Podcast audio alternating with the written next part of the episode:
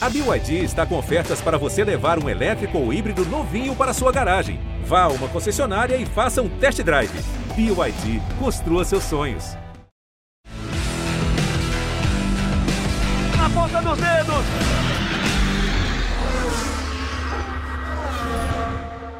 Hora de velocidade no GE. Globo está começando mais um episódio do Na Ponta dos Dedos. Eu sou o Bruno Fonseca e estou aqui mais uma vez para apresentar esse podcast para você apaixonado por velocidade. Hoje com um convidado super especial. Antes de apresentá-lo, vou apresentar quem vai me ajudar a bater esse papo com ele. Começando com o pai da Mando, sócio proprietário do Na Ponta dos Dedos. Solta a vinheta. Rafael Lopes. Fala, Rafa, tudo bem? Tudo bem, Bruno? Sempre voando baixo. Final de semana movimentado na, na Stock Car Interlagos. A gente vai ter Grande Prêmio de Mônaco de Fórmula 1 na próxima semana. Mas mais um final de semana aí mostrando todo o equilíbrio da categoria, da Stock Car, que começou muito bem a temporada e promete bastante aí no restante do ano. Ela também é nossa convidada hoje, Érica Hideshima, é jornalista, produtora dos canais Globo e uma apaixonada por velocidade. Estava, inclusive, em Interlagos nesse final de semana acompanhando de perto a transmissão do Sport TV da Stock Car e está aqui com a gente participando do podcast. Uma alegria ter você aqui, Érica. Obrigada, a alegria é minha de voltar aqui. Fazia um tempo que eu não vinha, mas sempre escuto vocês. Esta cor foi super animada. É sempre bom voltar a Interlagos, né? Ver aquela movimentação, rever os pilotos que eu não via desde o ano passado. Foi muito gostoso estar em Interlagos e, e foi um fim de semana bem movimentado mesmo. O nosso convidado super especial tem só, só três títulos na Stock Car são dois títulos nas 24 horas de Le Mans, é um piloto Ferrari, piloto da equipe RC, mostrou mais uma vez nesse final de semana como ele é competitivo. Uma alegria ter Daniel Serra aqui com a gente no nosso podcast. Tudo bem, Daniel? Tudo bem, pessoal? Bom, alegria minha participar aí de novo. Espero que a gente vamos bater um papinho aí, falar um pouquinho de estocar, um pouco de corrida. Só pega leve com as perguntas aí. Valeu, Dani. Obrigado pela sua participação. A gente tem muito assunto. Vamos falar bastante sobre a estoque, a corrida movimentada que tivemos, as duas corridas, aliás, no final de semana de Interlagos, Rafa. Começando com a mudança no regulamento que a gente já tinha comentado depois da primeira prova, a mudança para 30 minutos, mais uma volta com duas provas, com obrigação de parada nas duas provas. Nós tivemos a vitória do Gabriel Casagrande Grande na primeira e na segunda prova a vitória do português Antônio Félix da Costa. É, a gente voltou a ter uma dinâmica bem parecida com as corridas que a gente tinha na, na temporada passada, né? Que a gente teve a maior parte delas com 30 minutos mais uma volta. A diferença é que você não tinha, não, não passou a não ter aquela parada ali entre as duas provas. É, você tinha uma volta para realinhar todo mundo, ali os 10 primeiros com a inversão de grid e depois é, a gente partia para a segunda prova. Mas por que, que eu digo que a dinâmica foi parecida com o ano passado? Porque quem teve problema no início da primeira prova teve tempo para trazer o carro de volta para o box, fazer, consertar ali alguma coisa e tentar largar na segunda. O Cacá Bueno, por exemplo, conseguiu fazer uma bela corrida de recuperação na segunda prova, é, justamente depois tomar uma pancada na primeira volta da primeira corrida e fez conseguir um bom resultado mas a gente voltou a ter aquelas é, possibilidades de tática de ataque mais na segunda prova. Teve gente, o próprio Daniel tocou os quatro pneus na primeira corrida e conseguiu ter um bom desempenho na segunda prova, né? Porque já largou de último. Depois, daqui a pouco a gente fala da questão de punição aí do que aconteceu no sábado, mas ele largou em último por, um, uma questão de peça, um, uma irregularidade técnica lá, uma peça que se soltou do carro, nada é, de má fé, nada intencional, foi uma, uma questão apenas do regulamento. E aí ele optou por trocar os quatro pneus na primeira corrida para poder ter uma condição melhor na segunda prova, fazer um pit stop mais rápido na segunda corrida e partir para o ataque. Conseguiu chegar na segunda posição e marcou bons pontos para o campeonato. Então a gente voltou a ter uma dinâmica mais parecida, táticas para a primeira e para a segunda prova. O Gabriel Casagrande ganhou a primeira corrida, gastando todos os pushes dele na primeira prova. Então ele apostou bem na primeira prova para conseguir uma vitória ali uma vitória que não vinha para a equipe do Mauro Vogel há muito tempo. Então a gente teve um final de semana movimentado, a dinâmica voltou a ser aquela que a gente viu no ano passado, apenas a diferença é que agora a gente tem uma, um intervalo mais curto e uma dinâmica um pouquinho mais rápida ali entre as duas provas. E aí, Eric, até para a gente ser bastante didático aqui em relação ao final de semana da Stock, falando primeiro da classificação, a gente vai esmiuçar com o Daniel já esse assunto também, sobre o que aconteceu na classificação com ele. Mais uma vez, é impressionante a Stock, né? É, até para quem acompanha a categoria há mais tempo, a gente sempre fica muito impressionado com como essa categoria é competitiva. A gente teve cinco milésimos separando o Gabriel Casagrande do Alan Kodair na busca pela pole position. Nós tivemos também a estreia do pacote da Toyota, o pacote de desempenho. A gente se lembrar aqui no regulamento da Stock, nós temos as duas montadoras, Chevrolet e Toyota, quando há uma diferença a partir de 30 pontos entre os dois primeiros colocados da Toyota e os dois primeiros da Chevrolet, a equipe, a montadora que está atrás, em desvantagem, pode estrear um pacote de desempenho com algumas mudanças aerodinâmicas importantes. Isso já aconteceu em Interlagos com a Toyota. E mais uma vez, né, Erika, a gente fica embasbacado com essa diferença tão apertada já na classificação. É, esse pacote a gente até conversou com o Mal Mal um pouquinho antes. Ele falou que é, faz muita diferença, acho que eram 4 milímetros ali que ele podia, que o carro era na altura ali do carro, ele já falou, falou isso pra gente. A, a classificação da Stock, é, é, cara, é um negócio muito emocionante. Eu, é, eu gosto desse formato também do, do, do Q1 ali, é, que era desde o ano passado, depois no Q3 que vai todo mundo junto agora pra pista. É, a, até queria falar um pouquinho sobre o, o Gabriel Casagrande, que depois do pódio eu conversei um pouquinho com ele. Ele falou que ele acho que demoraram muito a avisá-lo da punição de 5 segundos que ele falou, cara, já tava muito, eu, já tava, não tava esperando aquilo e assim, eu tive que gastar todos os meus pushes e, e eu acho que também vale ressaltar ali o trabalho Demo, da Érica, ah. Érica, demoraram, demoraram a avisar o Gabriel e demoraram a avisar todo mundo, né? Porque não apareceu no sistema de informações. Isso, a gente até foi é, até a, a, a, equipe Blau ali para saber o que, que eles estavam comemorando que era a punição, porque realmente a gente fica assistindo ali pelos monitores e não apareceu o aviso.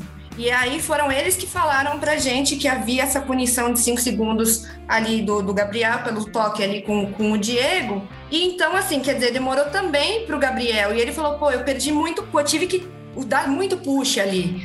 E foi bem no sufoco. E acabou que ali o que fez a diferença, eu acho, também foi, foi o pitch, né? Eles fizeram 2,9 e o Alan fez 4,9 ali. Então eu acho que ali fez a diferença. E é isso que você falou, Bruno, essa, essa competitividade, assim, a gente esperando ali a, eles cruzarem a linha para saber quem ia ganhar a primeira corrida, é, é, o tempo todo é isso, essa, essa adrenalina e corre para um box, corre para o outro e até para ajudar né, a abastecer a transmissão ali, o Rafa, o EV que estavam ali, então é, cara, é muito legal essa, a estoque, assim, é, é, todo mundo, sei lá, mais de quantos carros no mesmo segundo, 24, eu não lembro, mas era, era por aí, assim, era um absurdo. É impressionante, né, Daniel, como essa categoria é competitiva. Falando um pouquinho da tua classificação, você se classifica em quarto, né, inclusive com o lastro de sucesso, o lastro de 30 quilos. Mas aí, por conta dessa peça que se soltou, você recebe a punição e começa lá atrás, já mudando totalmente, Daniel, a sua estratégia no final de semana. Já estava claro ali que você ia pensar na segunda prova. Fala um pouquinho sobre como foi já esse momento de receber a notícia da classificação, sobre a punição e como vocês pensaram a partir dali o que seria a sua estratégia nas duas provas de domingo. Bom, foi isso, né? A gente ficou muito satisfeito com a classificação, porque andar com 30 quilos como vocês estavam falando agora, quanto é competitivo, como a diferença é muito pequena né, entre os carros, e você colocar 30 quilos num carro é uma diferença muito grande, mas enfim, é parte do jogo, a gente sabe que a regra é essa, né? Eu prefiro ter os 30 quilos e ser líder do que andar sem peso nenhum. Então a gente estava muito satisfeito com a classificação e eu realmente não esperava largar ir para um Q3, eu esperava uh, classificar entre os 10. E aí depois a gente teve a notícia da desclassificação, uh, o que aconteceu, não sei se vocês sabem exatamente o que, que aconteceu, mas uh, o motor GM ele é um pouco mais leve que o motor Toyota. E aí por isso, embaixo do motor, para ter o mesmo peso, né, e os carros ficarem ali parecidos, vai um, um, chumbo de cada lado de 3 quilos. Quebrou uma porca durante a classificação e caiu esse peso o peso do carro estava ok no final da vistoria. Para não falar que estava ok, faltavam 500 gramas no carro. E aí que foi ver, ué, mas por que, que faltam 500 gramas? Faltam 500 gramas porque caiu esse pedaço, essa peça, né? E na verdade a desclassificação foi porque essa peça que tem que estar lá não estava naquele local.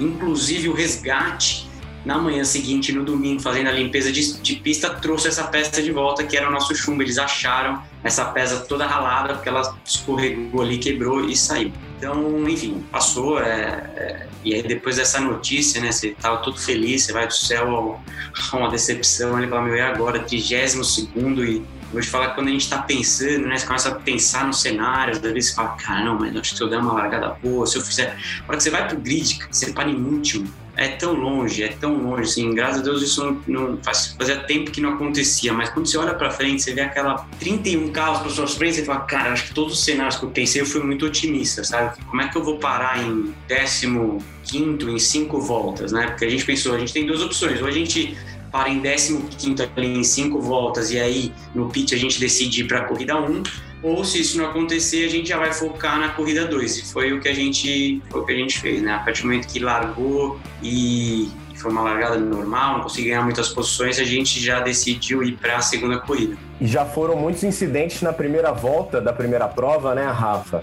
E alguns pilotos foram obrigados a pensar já na segunda prova ali, caso do, do Rubinho. A gente falou agora há pouco sobre a intenção da Toyota, por conta do regulamento, com essa estreia do pacote de desempenho, de tentar ser mais competitivo em Interlagos. O Rubinho aparecia ali entre os primeiros na largada, só que aí é envolvido no incidente, que envolveu também o Marcos Gomes, o Kaká, pilotos que já ali, Rafa, tiveram que pensar na segunda corrida. É, exatamente, ali a, a, aquela freada ali para descida do lago é sempre muito complicada, né? Todo mundo tentando se posicionar. A gente teve alguns toques ali, o Rubinho, inclusive, foi punido, vai perder todas as posições no grid na próxima corrida, na próxima etapa, na primeira corrida da próxima etapa, porque os comissários consideraram o Rubinho culpado pelo toque que ele deu ali, naquela confusão toda, e depois ele acertou o Kaká pelo meio ali, na freada para o lago.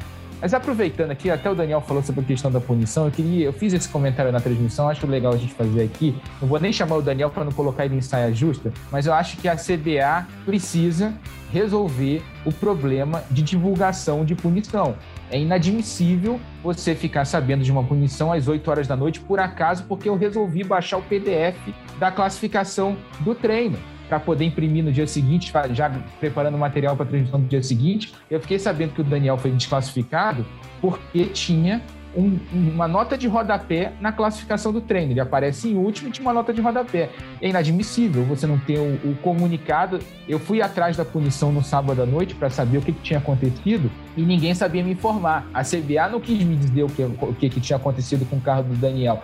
Disse que não ia divulgar para, abre aspas, não constranger a equipe. Fecha aspas. É um absurdo isso. Eu acho que você colocar no papel que foi uma desclassificação por irregularidade técnica e aí não divulgar o que aconteceu, é, você para quem não entende, para o leigo, o cara olha aquilo ali e fala, pô, a equipe trapaceou. Sendo que não foi o que aconteceu. O Daniel explicou muito bem o que, o que rolou. Então, acho que você precisa ter uma. A CBA precisa resolver, primeiro, o problema de divulgação de punição para o público externo. No autódromo já é difícil você conseguir apurar essas informações. Imagina quando você está em casa, é, você não tem um site lá que você possa baixar os PDFs, você não tem uma, um sistema de informações decente, é, é, muito complicado. Esse é um dos problemas graves que a gente tem, é um dos gargalos que a gente tem. E não é culpa da Stock Car, diga-se de passagem. A categoria não tem nada a ver com isso. Isso é uma questão da Confederação Brasileira de Automobilismo. E o segundo problema é a demora disso, né? A demora desses resultados.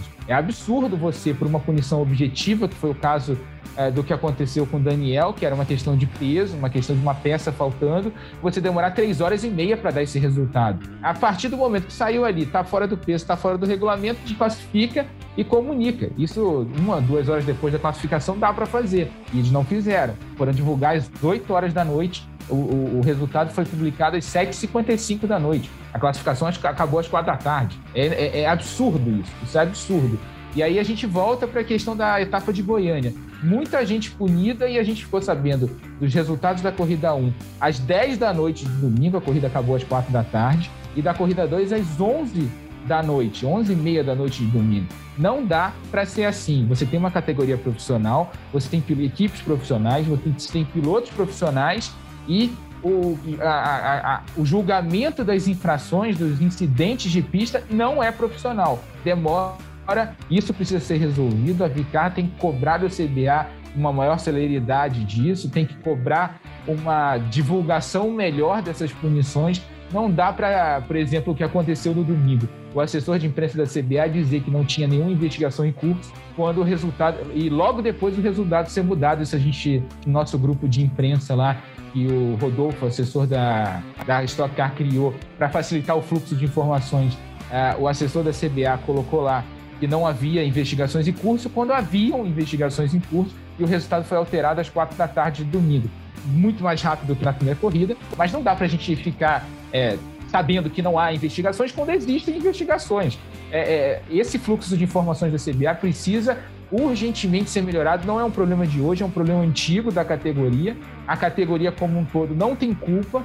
É, é, culpa da Confederação Brasileira de Automobilismo, friso aqui, a Stock Car faz o trabalho dela, faz o que ela pode, ela cobra, inclusive fez melhorias na sala dos comissários para justamente facilitar esse julgamento, e a gente continua com o mesmo problema, um problema que tinha melhorado em 2020, a gente tinha é, não teve tantos problemas assim com atraso e com punições ao longo de 2020, e a gente em 2021 volta a ter problemas graves com isso. A CBA precisa resolver isso urgentemente. Desculpa, Bruno, fugir um pouquinho da tua pergunta, mas achei importante falar um pouco sobre isso. Não, acho ótimo que você tenha tocado no assunto. Quero ouvir a Érica, que trabalha ali nos bastidores de uma transmissão e sabe a correria que é um momento como esse. A comunicação, ela é fundamental, a transparência nessa comunicação ela é fundamental, não é só para quem está fazendo a corrida, quem está transmitindo, é para o fã, para o público. O público precisa saber o que está acontecendo. Não adianta imaginar que depois de algumas horas alguém vai ficar procurando essa informação para saber o que aconteceu. Enfim, a gente precisa dela na hora.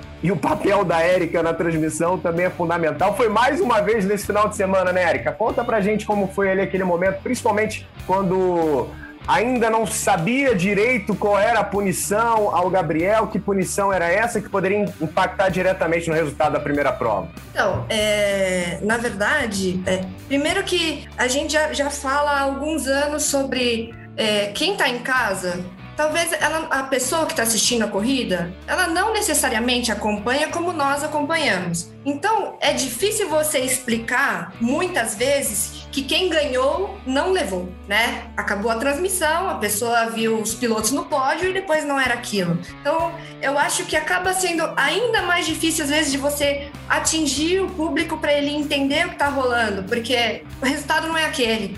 E é isso que o Rafa falou de, de comunicação. É, na primeira corrida, realmente não apareceu o aviso da punição do Gabriel. Aliás, como ele mesmo disse que ele demorou a ser avisado e por isso ele gastou tantos pushes, ele, ele falou que a equipe só falou para ele: ó, acelera.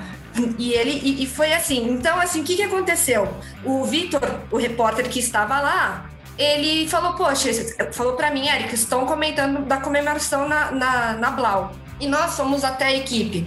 Mas eu pergunto, e se a gente não pudesse ir até a equipe? A gente não saberia, e, e nem quem, muito menos quem está em casa, né? Então, é, é, essa comunicação realmente que o Rafa fala. Poxa, como é que a gente vai saber num sábado, sei lá, eu fui saber umas nove da noite, porque o Rafa foi saber às, oito. E, e, o Dani foi muito transparente no, no post de Instagram dele. Então, assim, qual é a dificuldade se realmente é uma coisa tão objetiva. A gente já conversa há algum tempo, né, Bruno, sobre isso, sobre essa dificuldade de, às vezes, você fazer quem está em casa entender que aquele resultado, depois, você vai, depois de duas semanas, falar que aquele resultado não é mais aquele resultado? É, eu, eu, concordo com o Rafa e eu acho que a gente está lá para ajudar nisso também. Na transmissão, a gente tenta ajudar quem está fazendo, é, por exemplo, do Rio de Janeiro, está fazendo de estúdio que não pode estar tá no autódromo. Mas, como eu disse, se a equipe não está lá, se não tem ninguém para apurar, eu acho que fica ainda mais difícil explicar para quem está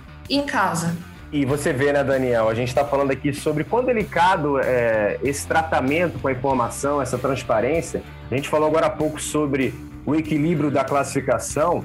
A punição do Gabriel foi de 5 segundos e ele cruza ah, para vencer a primeira prova uma diferença de 5 segundos, 569. Você imagina como que isso é delicado, uma situação como essa, se a informação não chega, você pode tratar um como vencedor e o outro não. Mas voltando a falar sobre as estratégias, né, Daniel? Você já tinha falado um pouquinho no início aqui sobre como vocês tiveram que pensar as duas provas do final de semana. Fala um pouco sobre a sua primeira parada, o momento que você troca os quatro pneus, já pensando na segunda corrida, e me chamou muita atenção vendo, Daniel, eu imaginei na hora da largada, falei, pô, o Daniel não está acostumado a largar lá atrás. Naturalmente, todas as provas que a gente acompanha o Daniel, mesmo que ele esteja ali no meio do pelotão, ele acaba ganhando algumas posições. E a gente viu durante as primeiras voltas você ainda lá atrás. No primeiro momento eu fiquei pensando, será que ele está evitando qualquer tipo de incidente ali na frente, se envolver em uma confusão que a gente sabe que acontece, que são muitos carros na pista na largada, como aconteceu mais uma vez, e está pensando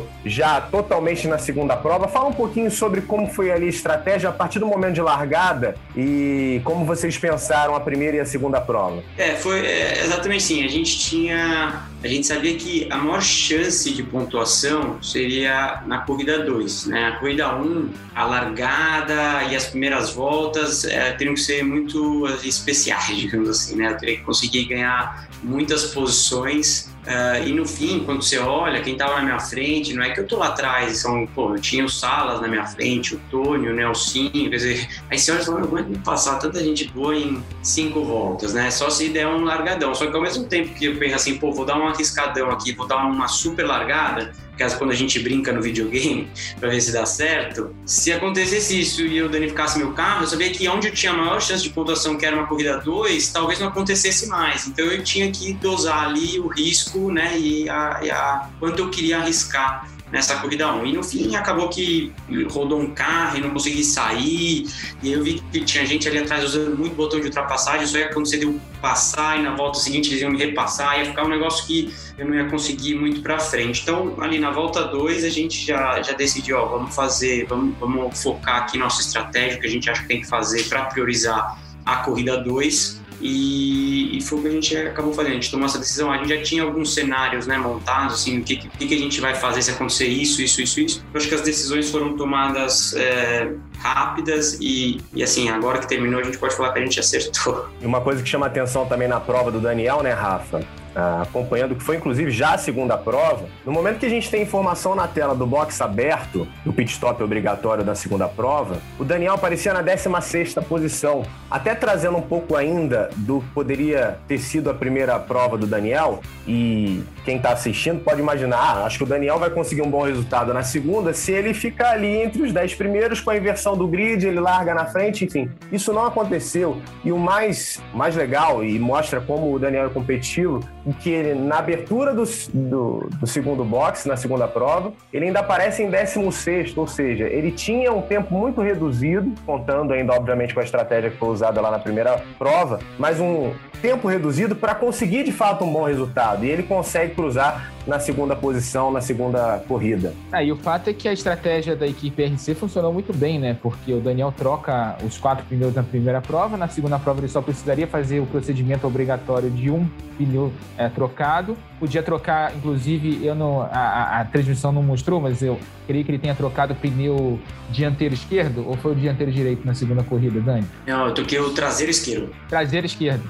Então, o mais próximo, mais rápido, né? Porque como você já tinha trocado os quatro pneus na primeira corrida, era basicamente uma troca obrigatória ali para cumprir o regulamento. Então, é, a, a equipe RC acertou muito na estratégia, ele teve é, um tempo muito rápido de pit stop na segunda prova e com isso ele ganhou boa parte dessas posições ali é, com, com, justamente com a questão da estratégia. Ele fez um, um início de corrida muito forte, né, conseguiu ganhar boas posições, se colocar numa posição tranquila ali para ganhar posições na hora do pit stop obrigatório e depois foi para o ataque, gastou os botões de ultrapassagem, fez várias ultrapassagens ali no fim e conseguiu uma boa segunda posição. Dani é o, eu digo, né, a RC hoje tem o melhor chefe de equipe e é o Meinha. Né? A gente, o dono dos últimos quatro títulos da categoria, três com o Daniel, um com o Ricardo. Tem, na minha opinião, o melhor piloto de turismo do Brasil hoje em dia, que é o Daniel Serra.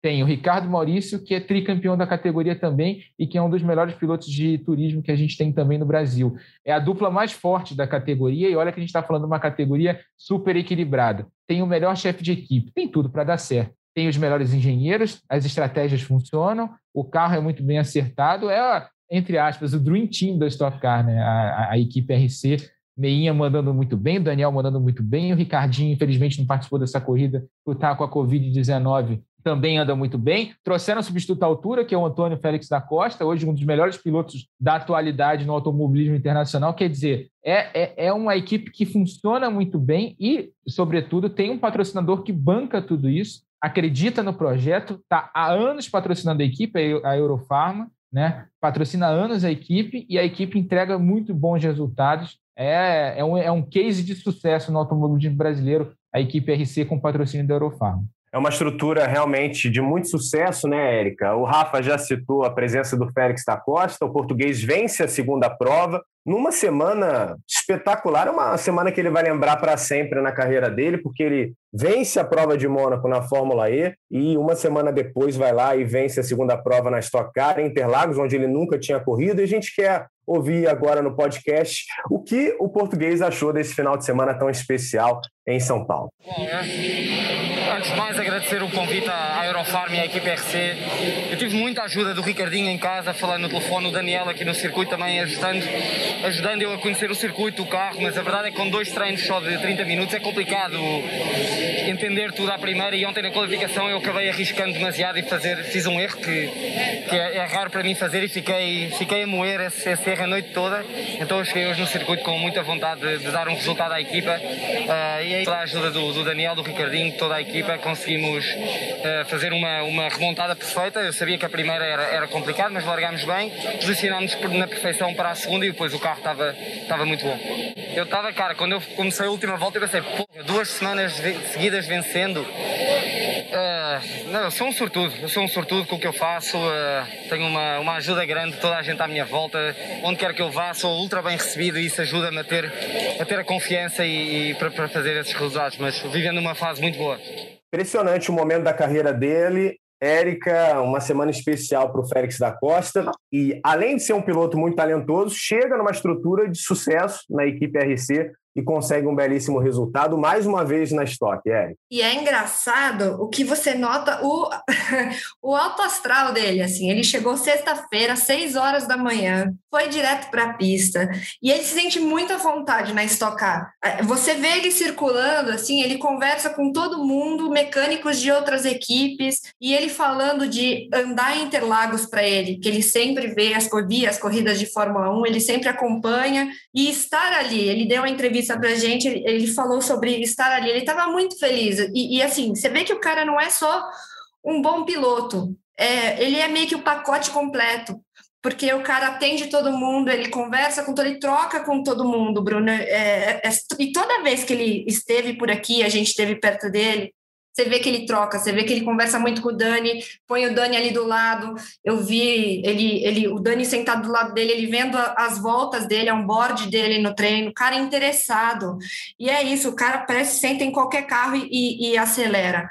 É, o resultado ali na pista, e todo mundo falou, cara, esse cara ainda vai para o pódio, mesmo na primeira, na primeira corrida ele largando em 17, todo mundo aposta, é engraçado, é, é meio como o Dani, assim. O Dani larga em bagagésimo e as pessoas sabem que ele vai tá no pódio. É, essa, essa concentração, essa frieza, e o Antônio Félix, ele, ele me passa essa mesma coisa, assim, o cara inteligente, o cara que muito estudioso também, é isso, de, de ter o interesse de conversar com o mecânico. Eu vi sempre conversando com o Dani, Meinha chamou ele muitas vezes e a gente é, essa circulação dele, né? É, você vê ali que o cara tá interessado e que ele tá se divertindo, sobretudo ele, ele amou Interlagos e, e, e, foi, é muito legal ver um cara desse correndo. Ele no pódio, ele é muito feliz, assim, ele comemora bonitinho e acho que ele cativa muito as pessoas. Então todo mundo acaba torcendo para ele também. Daniel, prestei muita atenção nas entrevistas do Félix da Costa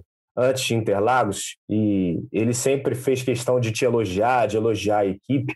Fala um pouquinho como foi esse contato com o português antes da prova. Ele estava muito empolgado com a possibilidade de um bom resultado algo que vocês conquistaram, né? Você chega em segundo lugar na segunda prova do final de semana. Fala como foi esse contato com o Félix e os desafios. Você já enfrentou isso várias vezes, de chegar numa categoria em que você tem uma experiência menor do que vários pilotos que estão lá, mesmo que você já tenha corrido. Fala como foi essa prévia de Interlagos. Cara, primeiro assim, acho, eu, uma das coisas que eu gosto quando eu vou correr lá fora, enfim, é essa questão de dividir o carro com outros pilotos. Assim, eu sempre tento aprender, eu gosto de olhar como os outros trabalham, sabe? Assim, sempre acaba aproveitando alguma coisa, absorvendo algum jeito, seja na parte técnica, ou seja, como ele encara o final de semana, e acho que isso é muito legal do Félix, o jeito que ele encara o final de semana, como ele é tranquilo e como ele realmente está ali aproveitando e se divertindo, mas sem deixar de ter o foco no resultado, assim. Então, acho que essa é uma das principais coisas que eu é, consegui ali olhar, enfim, dele, né? Porque eu já conhecia ele, nunca tinha trabalhado com ele. É, então, ter um cara do nível dele, assim, no mesmo box, para mim é uma oportunidade legal, porque alguma coisa você tem que tem que conseguir absorver, né? Uh, e foi o que você falou, acho que tem, ele é um cara que se adapta muito rápido, ele se adaptou bem rápido ao estoque, porque na verdade ele já conhecia o carro, o carro hoje ele, ele é diferente do que o carro de dois anos atrás, que era o carro que ele já conhecia, uh, mas ele não é um carro mais difícil de guiar, né? Então, o, a base ali, ele acho que ele tinha na, na memória dele, pegou rapidinho, foi coisa de ajudar um pouco ele com Interlagos, né, de alguma coisa de linha, enfim. E, e como você falou, eu já passei também, né, por esse, por esses, é, por essas experiências de chegar num lugar que você conhece menos ou que você vai só para uma vez, assim, só para uma corrida. E na verdade tem o lado ruim e tem o lado bom. O lado ruim é que você não conhece, você falta um pouquinho de experiência. O lado ruim é que a pressão, digamos assim, a, questão que você tem que ter o resultado, ela não existe, né? Então é muito mais assim, se der, deu. Se não der, você sabe por que não deu. então isso acaba deixando mais fácil de você conduzir o final de semana, né? É, então acho que foi isso, foi, foi uma experiência legal. Sempre gosto de dividir é, box com gente de um nível alto que pode te, somar alguma coisa. Então foi uma oportunidade legal que eu tive de dividir o box com ele. E até para a gente chegar no próximo assunto, que é aquele acidente espetacular ali com o Gaetano de Mauro, a imagem que roda o mundo, né, Rafa? Falando um pouquinho sobre essa segunda prova, que teve a vitória do Félix, a segunda posição do Daniel, mostrando a capacidade de estratégia da equipe RC. O Galide acabou largando na primeira posição, depois da inversão do grid em relação à primeira prova, só que aí no box a estratégia não foi, uh, não deu certo, o tempo de parada do Galite foi muito alto, ele perde a posição. Nós tivemos várias disputas interessantes no final dessa prova, antes do acidente do Gaetano em entrada do safety car. Né? O próprio Félix chega a perder a liderança para o Guilherme Salas, o Daniel teve ali boas disputas com o Matias Rossi, nós tivemos momentos interessantes no final da prova, que vai terminar justamente com a vitória do português, a entrada do safety car após o acidente com Gaetano de Mauro. E para a gente falar um pouquinho sobre o que aconteceu naquela última volta, o início da última volta, e ouvir o Daniel, que também estava ali disputando posição com o Gaetano. Quero ouvir o Gaetano, que ele falou depois do acidente. Fala, Gaetano. Bom, pessoal, tá tudo bem comigo. É, já cheguei aqui, fui super bem atendido. O pessoal fez um grande trabalho. Agora é recuperar e acelerar na próxima, que tem muito ainda para acontecer. Valeu. Ainda bem que ficou tudo bem com o Gaetano, né, Rafa? Que acabou tendo a informação antes da prova de Interlagos que poderia correr a temporada inteira. Ele foi muito bem na primeira etapa, ainda não tinha certeza se ia correr a temporada inteira. Consegue, mas no final da prova acaba envolvido naquele acidente espetacular, as, as imagens que estão rodando o mundo até agora. É, foi, foi um acidente assustador, né? Principalmente quando você está à distância e, e, vê o que aconteceu. Eu confesso que eu fiquei torcendo ali mais pelo, do que o impacto no muro, que já foi uma, uma senhora de uma pancada. Eu ficava torcendo para que ninguém que viesse atrás pegasse o carro pelo meio, porque aí ia piorar. Mas por sorte não aconteceu nada. Ele chegou a dar uma apagada, até a Érica trouxe essa informação na transmissão, né? Com o Vitor La Regina. Ele chegou a dar uma apagada na, na, no momento, logo depois da pancada, mas se recuperou, conseguiu, foi para o hospital, fez um check-up, está tudo bem com ele, já está pensando na próxima, é isso que importa. Foi um acidente assustador, mas mostra também a segurança desses carros da categoria, né, da, da Stock Car. Já eram muito seguros e parecem que a, a, mostrou que aguenta bastante o impacto. Na pancada ali, a, certamente mais de 230 por hora, 220 por hora, naquele muro externo da reta dos boxes de lado, né? Porque sempre dá um tranco no pescoço. Mostra que esse banco novo da Stock Car, que já tem alguns anos na categoria, também funcionou muito bem para aguentar o impacto lateral. Fala um pouquinho, Érica, para a gente como foi ali acompanhar nos bastidores de Interlagos esse momento em que o Gaetano acaba tocando os carros do Guilherme Salas e também do Daniel, porque ele toca os dois, né? E provoca aquela imagem impressionante. O carro parece que vai de fato decolar e depois uma pancada forte no muro. Foi assustador, que na verdade a gente já estava todo mundo esperando para subir para o pódio. E, cara, eu virei as costas e eu só vi uma fumaça, assim.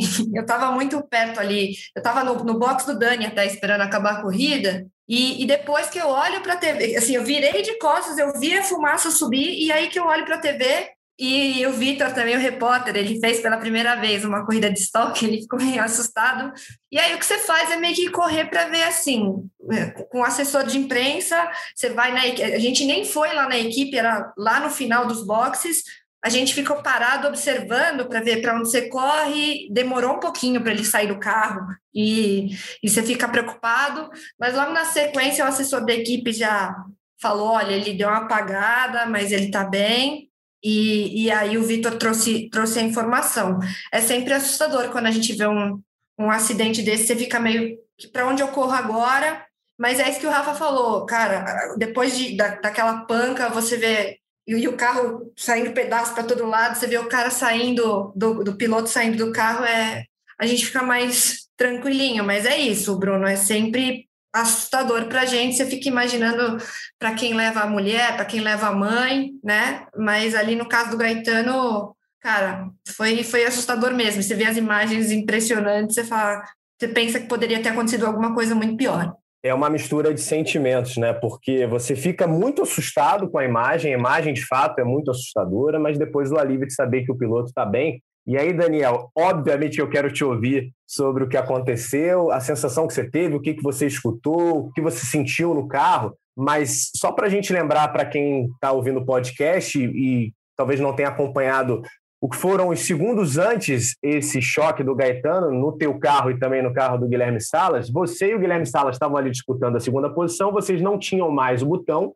e o Gaetano sim. Então a expectativa na transmissão era o Gaetano vai para cima dos dois. Em que momento, que momento que ele vai buscar essa ultrapassagem que poderia ser até uma ultrapassagem dupla, dependendo da potência ali, poderia até tentar passar os dois carros de uma vez só. E aí, no momento em que ele tenta se aproximar de vocês, na entrada da reta dos boxes, há o choque e o carro dele decola. Conta pra gente, Daniel, o que, que você sentiu nesse momento do carro e também a preocupação para você saber o que de fato aconteceu. Né? A gente falava aqui antes de começar a gravação de como você tentou perceber aquilo no retrovisor, mas ao mesmo tempo brigando ainda pela segunda posição com Guilherme Salas? É, na verdade, ele, é, a gente sabia disso, né? Eu sabia que eu não tinha mais o, o eu tinha usado o último botão de ultrapassagem uma volta antes, e a hora que a gente sai da junção, o Salas ele dá uma distracionada, eu já consigo começar a ultrapassagem nele é, logo na saída. E aí, para te falar a verdade, a hora que a gente está entrando na reta ali, assim, porque a, a, o grande problema ali é que ele é uma reta que não é reta, né? É, ela vai virando Interlagos ali, assim, né? Então é muito fácil que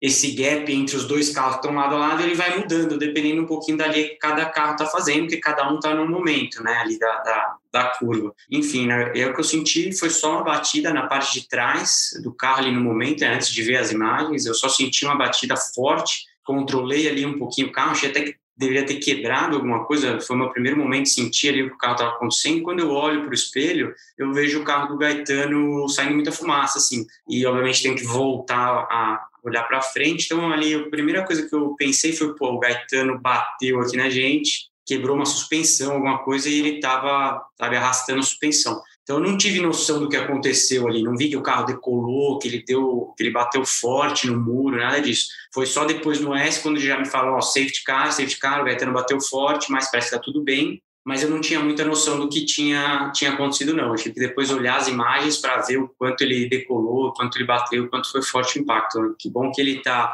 no próprio, no mesmo dia ali eu mandei uma mensagem para ele, ele falou que estava tudo bem, que estava legal, que agora é questão de recuperar. Que bom que, que não aconteceu nada. E eu queria te ouvir justamente sobre isso, né? O, o que você teve que fazer para controlar o carro, assim, a força do impacto, o que isso levou a você a ter que ter ou não algum tipo de atitude ali nessa disputa de posição com o Guilherme Salas, o quanto aquilo teria afetado o seu carro, a pancada que você tinha sofrido do Gaetano. Então, de alguma maneira, você teve que ter um certo controle para não também se atrapalhar na reta, né? Foi, não, foi, foi forte o toque ali, assim, né? Porque a diferença de velocidade é muito grande quando vem com o botão de ultrapassagem. E, na verdade, ele bate primeiro Primeiro ele bate com o Guilherme, né? A hora que o, que o Salas está vindo um pouquinho assim para fazer a curva normal, ele encosta e aí ele bate aqui assim bem na, na roda traseira do meu carro. Então eu só sinto o carro mexendo bastante, é, mas é muito rápido, né? Assim, é o tempo de você tomar um susto e, e voltar a acelerar e sentir se está tá tudo normal, enfim.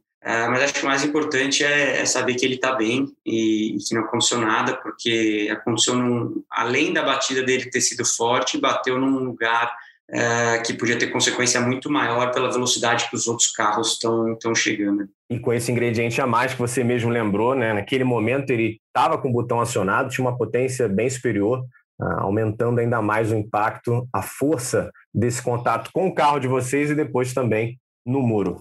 Rafa, Daniel e Érica, a gente vai naturalmente encerrando o assunto estoque para a gente falar de Fórmula 1. Antes, né, Rafa, fazer um convite para a galera para acompanhar. Ô, ô, Bruno, Diga. deixa eu só fazer um detalhe aqui. Essa disputa do Daniel com o Guilherme Salas, é, e depois a gente veio ficar sabendo porque regulamentos são sempre complicados, a gente vai falar de novo de regra aqui, de regulamento. Valeu a vitória da segunda corrida, porque o Antônio Félix da Costa ganhou a prova, mas por ele ter. E, e segundo a CBA, né? Isso é a versão, isso é a justificativa oficial da CBA. O Antônio Félix Acosta tem carteira europeia, então ele não pontua no campeonato da Stock Car no Brasil, porque ele não tem uma licença sul-americana ou brasileira. Então, uh, o que, que a gente achava, o que todo mundo achava que ia acontecer? Bom, o Félix da Costa não ia pontuar para o campeonato, e aí o Dani ficaria com a posição da com a segunda posição, com os pontos da segunda posição, o Guilherme na terceira posição. Só que o regulamento diz que quando tem um convidado com esse tipo de situação, todo mundo sobe uma posição. Então, o Daniel acabou ganhando os pontos da vitória depois da corrida. Inclusive, teve uma retificação na classificação do campeonato, que primeiramente tinha sido divulgada com o Dani empatado com o Bruno Batista na primeira posição.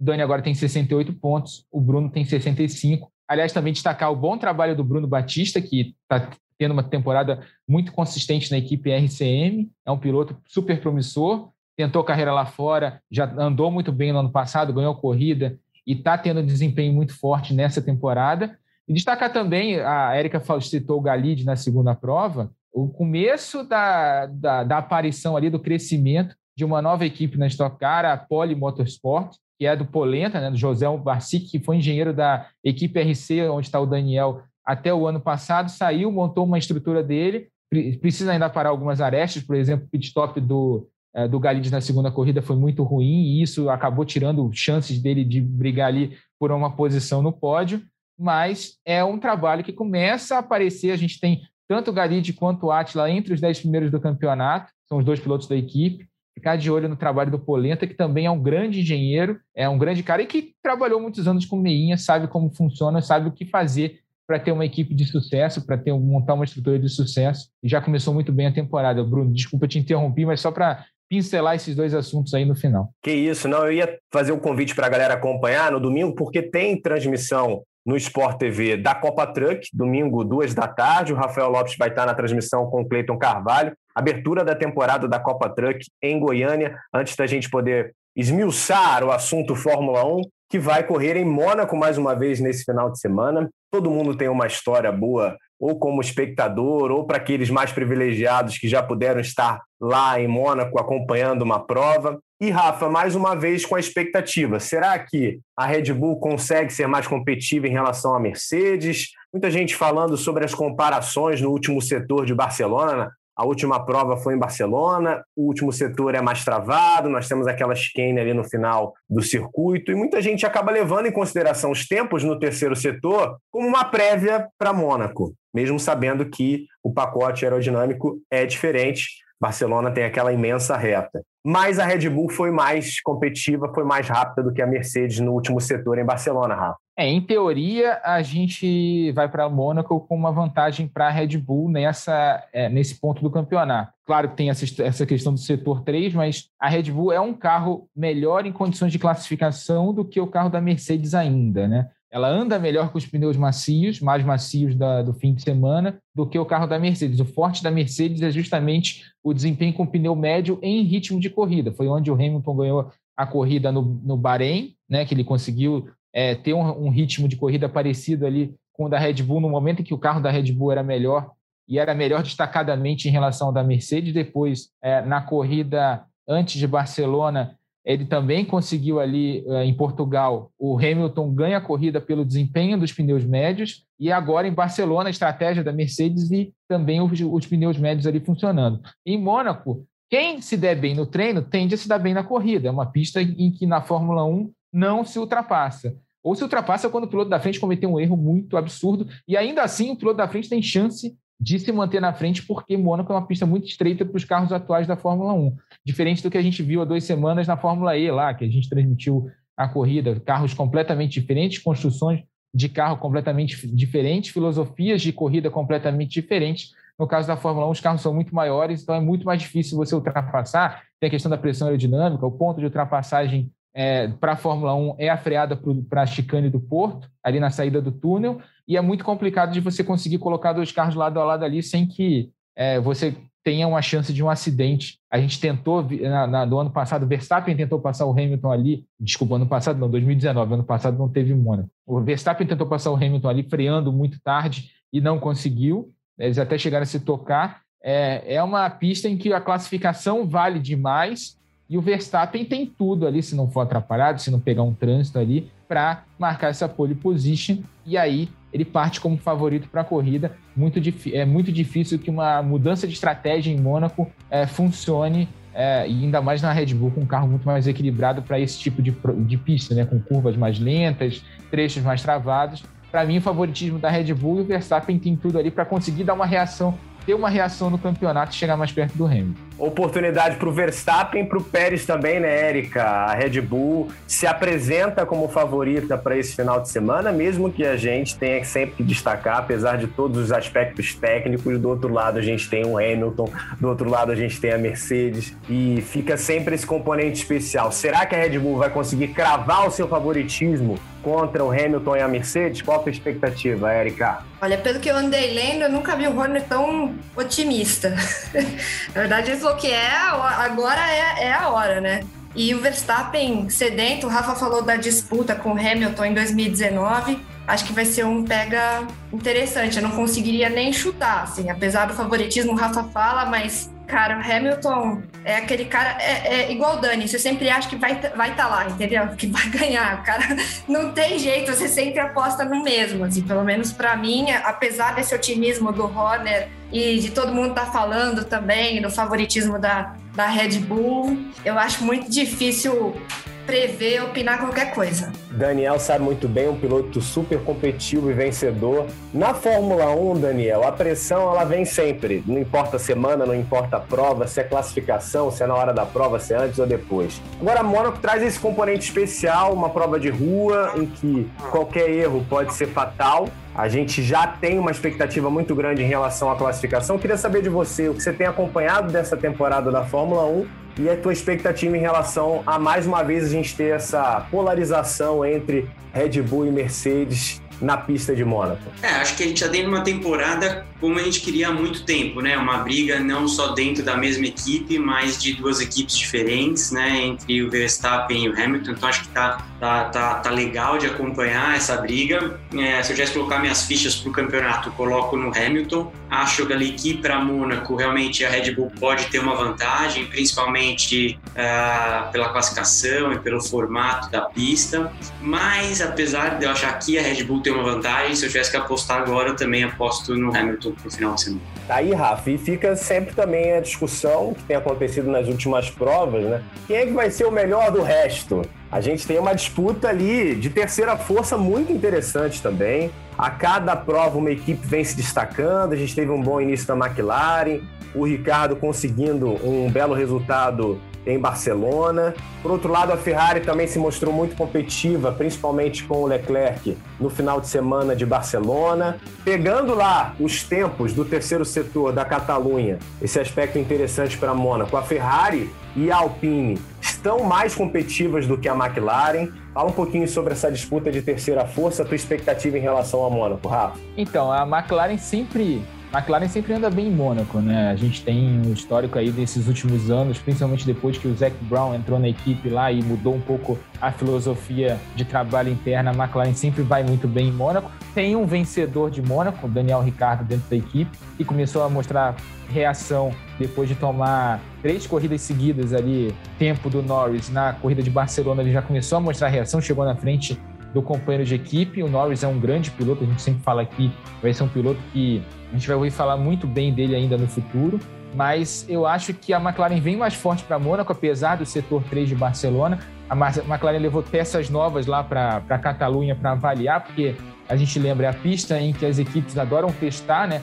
Tem todos os tipos de curva, tem todos os tipos de situação que ela pode é, que elas podem encontrar ao longo da temporada e quando um carro anda bem em Barcelona, geralmente anda bem nas outras pistas. Mas Mônaco é uma pista muito peculiar. Acho que a McLaren vai vir forte, vem com a pintura retrô ali, nova, né, com patrocinador retrô, lembrando aquele carro do famoso carro do Steve McQueen das, do filme 24 Horas de Le Mans, aquela pintura azul clara e laranja, né, que todo mundo lembra, tem na memória daquele Porsche lá da, das 24 Horas de Le Mans, mas Acho que vai ser uma briga bem apertada entre McLaren Ferrari, Alpine chegando forte. Acho que quem não vai a, a Toro, a Toro Rosso, não, Alpha Tauri com Gasly também vindo para a briga. Acho que quem vai se sofrer bastante em Mônaco vai ser a Aston Martin do Vettel e do Stroll, né, que tem, já tem aquele problema é, de falta de pressão aerodinâmica que eles não conseguiram resolver. A, a, Mercedes conseguiu resolver no carro dela, mas eles não conseguiram resolver. A gente lembra que o carro da Racing Point do ano passado, é a Aston Martin esse ano,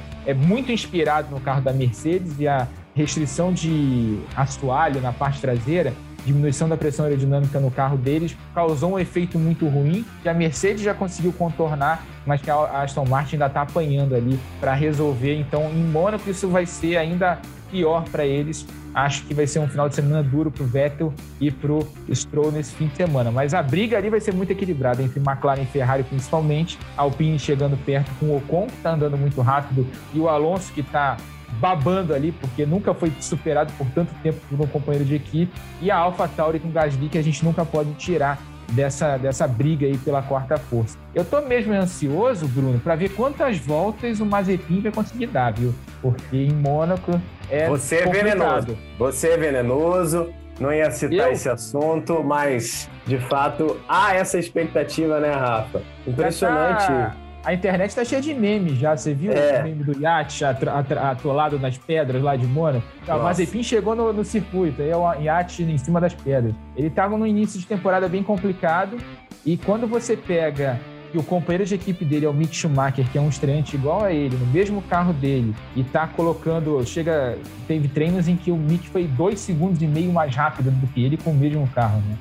E, e não comete a mesma quantidade de erros que o Mazepin está cometendo. Então, a gente vê que no parâmetro que a gente pode ter, que é um carro ruim, a Haas é um carro ruim, ele tem um companheiro de equipe novato, os dois disputaram a Fórmula 2 no ano passado, e o Mick Schumacher está tendo um desempenho muito melhor do que o dele, isso fala muito sobre o que o Mazepin está passando nesse momento na Fórmula 1. E escancara muito o que é a, a participação dele na Fórmula 1, como o dinheiro ainda fala muito alto na maior categoria do planeta.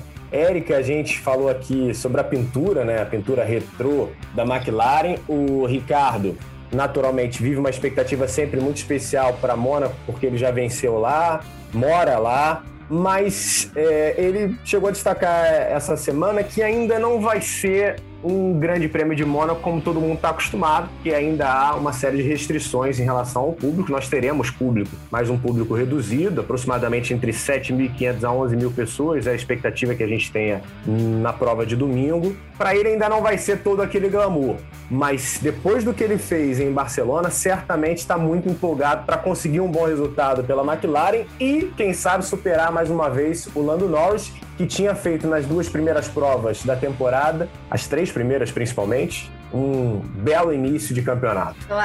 Acho que ele está querendo tirar as expectativas de cima dele. Já ganhou lá, aí fala do público.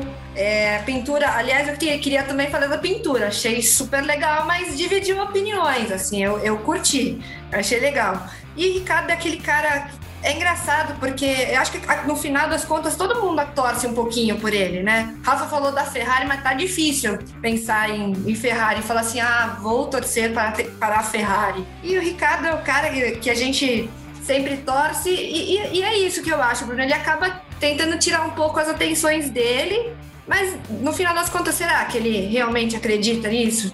Eu acho que ele sabe da, da Mercedes, da Red Bull, mas acho que, pô, vou torcer para que, que ele faça uma boa corrida, porque ele é um cara muito querido do público e a McLaren é uma equipe muito querida também, e também para os brasileiros é uma equipe muito querida, né? E Bruno, o Zac Brown botou nessa semana uma pimentinha aí no negócio, na disputa ali de Mercedes e Red Bull, né? Ele, a McLaren hoje é a terceira força dizendo, ó, em algum momento do ano o Hamilton e o Verstappen vão se encontrar na pista. E eu torço para que a McLaren esteja ali esperando para aproveitar a oportunidade. Quer dizer, já tá ali torcendo ali porque sabe que a McLaren tem um carro muito melhor do que nos últimos anos. Né? Ela vem numa reconstrução desde aquela parceria fracassada com a Honda e ele está criando ali expectativa, tentando botar a pimenta ali na disputa entre Hamilton e Verstappen para ver a equipe dele se dando bem. Né?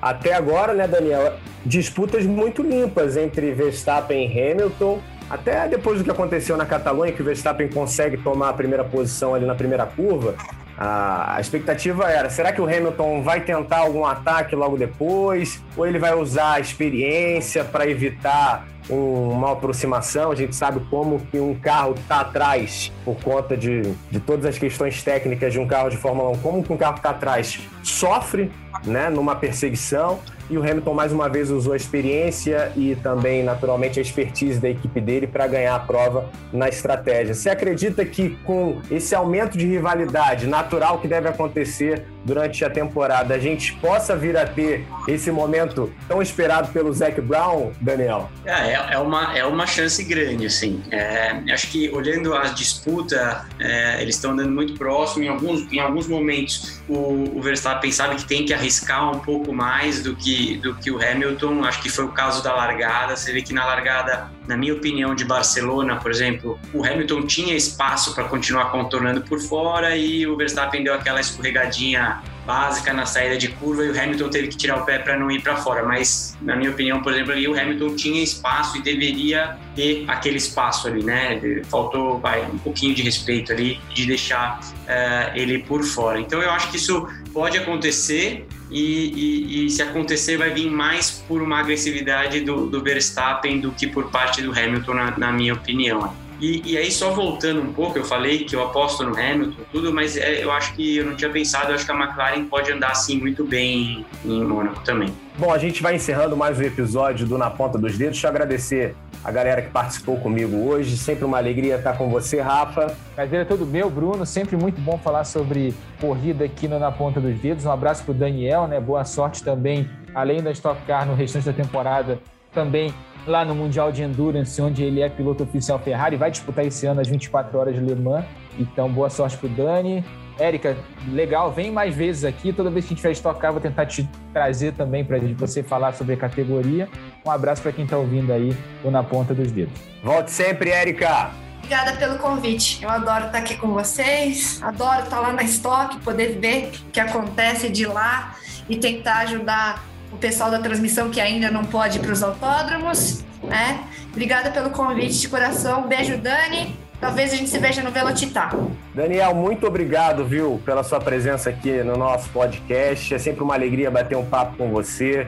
É um cara extremamente vencedor e competitivo. Continua assim e foi muito bom poder contar aqui com um papo depois dessa prova tão movimentada em Interlagos. É, eu que agradeço pelo convite, é sempre legal vir aqui bater um papo com vocês, é, sempre me recebendo é, muito bem. Então, obrigado mais uma vez, estou disponível. Quando quiser, é só chamar aí que a gente conversa mais um pouquinho de corrida. Vamos chamar sim. Obrigado, Daniel, Rafa, Érica. Lembrando que os canais Sport TV mostram no domingo a prova da Copa Truck, abertura da temporada em Goiânia, com o Cleiton Carvalho e com o Rafael Lopes na transmissão. E lembro também que esse podcast tem edição da Raíra Rondon, a coordenação do Rafael Barros e a gerência do André Amaral. Velocidade nos canais Globo, emoção na pista na ponta dos dedos.